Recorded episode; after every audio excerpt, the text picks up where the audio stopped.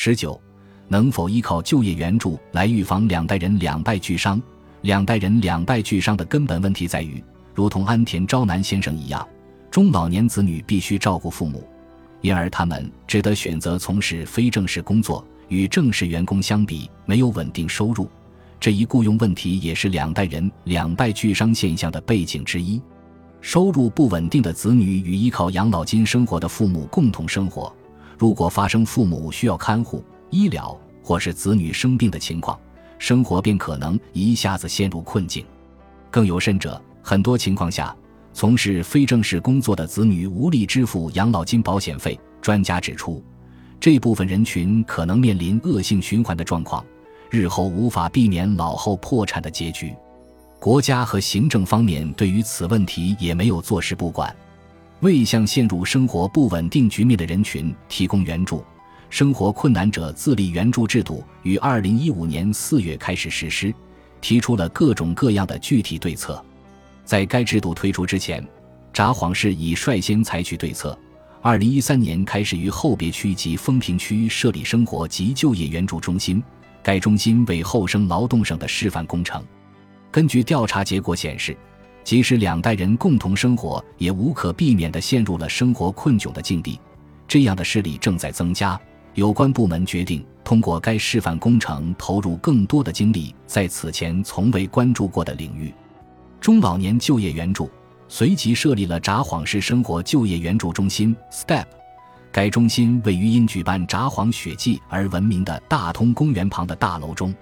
STEP 会根据来访者的实际情况决定具体援助措施。进入其办公区域后，便可看见许多小小的隔间，每一间都是咨询室。只见门上挂着“咨询中”的牌子。咨询援助主任佐藤真贵子带我们来到一间空着的咨询室内，为我们具体介绍 STEP 的咨询业务。我们在这里记录个人信息。打开上着锁的储藏柜，只见里面摆放着许多文件夹，来访者的咨询内容如病历卡一般整理妥当。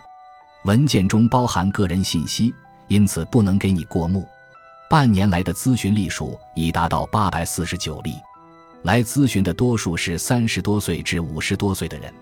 你们以何种方式提供援助呢？中老年人群在求职过程中，连符合用人单位的硬性条件都很困难，如何对这一人群进行援助呢？我们就此具体询问了佐藤女士，在确认了来访者的就职意愿后，咨询员会与其一同确立计划，探讨解决方案。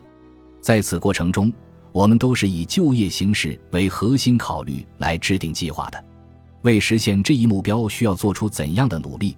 必须完成何种事项？在确定上述内容后，我们会朝着既定目标提供援助。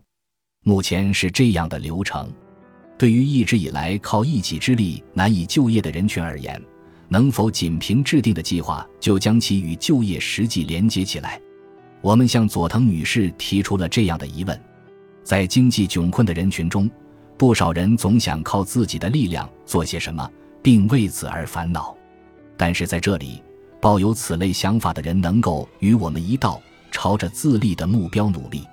在寻找工作的过程中，首先我们会听取来访者的自我介绍，比如工作经验、擅长或不擅长的领域等。我们会据此提出最适合来访者的工种或转行的方案。某些职位可能来访者并不中意，但我们的目标是有效利用其特长，寻找最合适的解决方案。我们不禁想到，招南先生所擅长的领域是叉车驾驶，但他却只能找到日结薪水的工作。于是我们再度提出问题：根据北海道的雇佣情况来看，即使是四五十岁的人。想要找一份稳定的工作，也真的能如愿吗？与全国相比，札幌的有效求人倍率较低。今年以来正逐步改善，与过去一段时期相比，企业的招聘需求增加，但我们也不能保证市场上一定有个人心仪的工作。果然，现实是残酷的。但听了佐藤女士的介绍后，我们了解到，如果不对工作内容或工种有过多要求的话，还是能找到工作的。我们询问佐藤女士，是否能为我们具体介绍实际转行成功的案例。曾有一位前来咨询的来访者，是一名五十多岁的男性，他此前从事了二十多年技术领域的工作，除此之外没有别的行业的工作经验。他辞去了之前的工作后，想要再找一份技术领域的工作，却始终未能如愿，两年多时间都处于无业状态。他前来咨询的时候，存款也快要见底了，找工作迫在眉睫。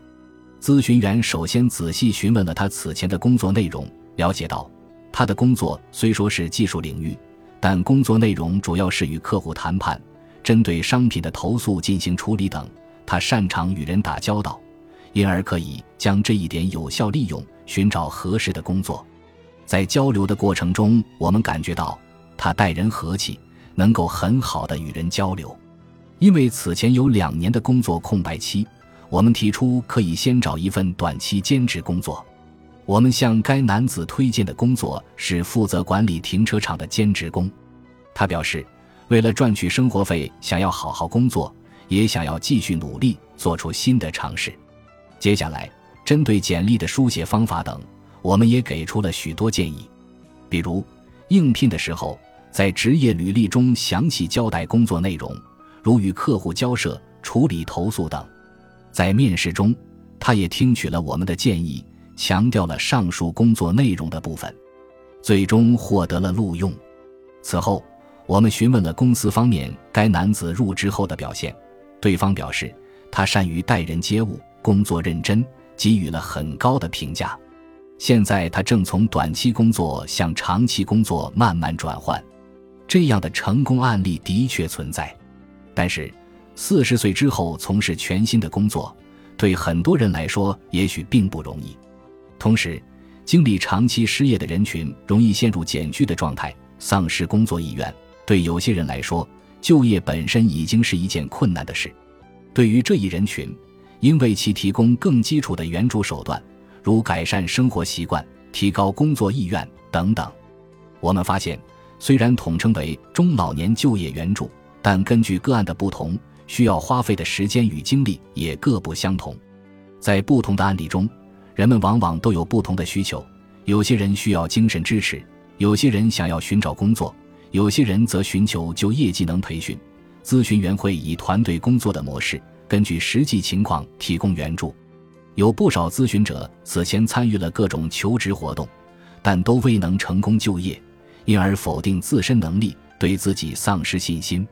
在这种情况下，我们必须要帮他们解开心结。首先要让他们有这样的积极心态：是啊，工作吧，先试试看吧。首先，我们会要求求职者频繁地前来咨询室，调整生活节奏。在咨询的过程中，与我们交流此前的工作经验。我们的出发点是通过这一系列举措，让求职者意识到，说起来，我也曾经工作过呀，工作就是这么一回事啊。在有些案例中，我们通过逐步提高咨询者的就业意愿，向具体就业准备阶段进展。也有些案例中的咨询者此前是由于身体原因而辞去工作的。我们便需要随时向本人确认身体状况是否已恢复，能否重新开始工作。对生活穷困人群提供的援助内容，并不单纯只是找工作而已。在这里，如果遇到就业困难的情况，应确认咨询者是否需要接受生活保护，必要时与市政府的保护课取得联系。有时候，咨询者就业后需要寻找承担父母看护工作的机构。工作人员也会介绍其前往地区综合援助中心。如果咨询者由于房租或通勤等因素而面临住宅问题，工作人员便会推荐其前往公营住宅的负责窗口。目前的援助方针是以咨询者的自立为目标，配合利用各类综合性必要政策，解决咨询者的烦恼，最终帮助其就业实现自立。我们突然想到，此机构的名称为 STEP。经过各种各样的步骤，联合地区各个相关机构，为咨询者提供综合性的援助，为实现自立而一步一步的坚实前进。这也许便是 “step” 这个名字的寓意吧。同时，我们也了解到，两代人两败俱伤这一问题的根本在于，家人之间虽互相扶持，但却各自怀揣着各自的问题，不与他人倾诉。比如来到咨询窗口，积极寻求援助。这对很多人来说，也许也是件难事。目前的援助架构，只能做到被动等候市民前来寻求援助，要向主动给予关怀、积极施以援助这一方向转型。在这点上，公共制度还存在一定的局限性。本集播放完毕，感谢您的收听，喜欢请订阅加关注，主页有更多精彩内容。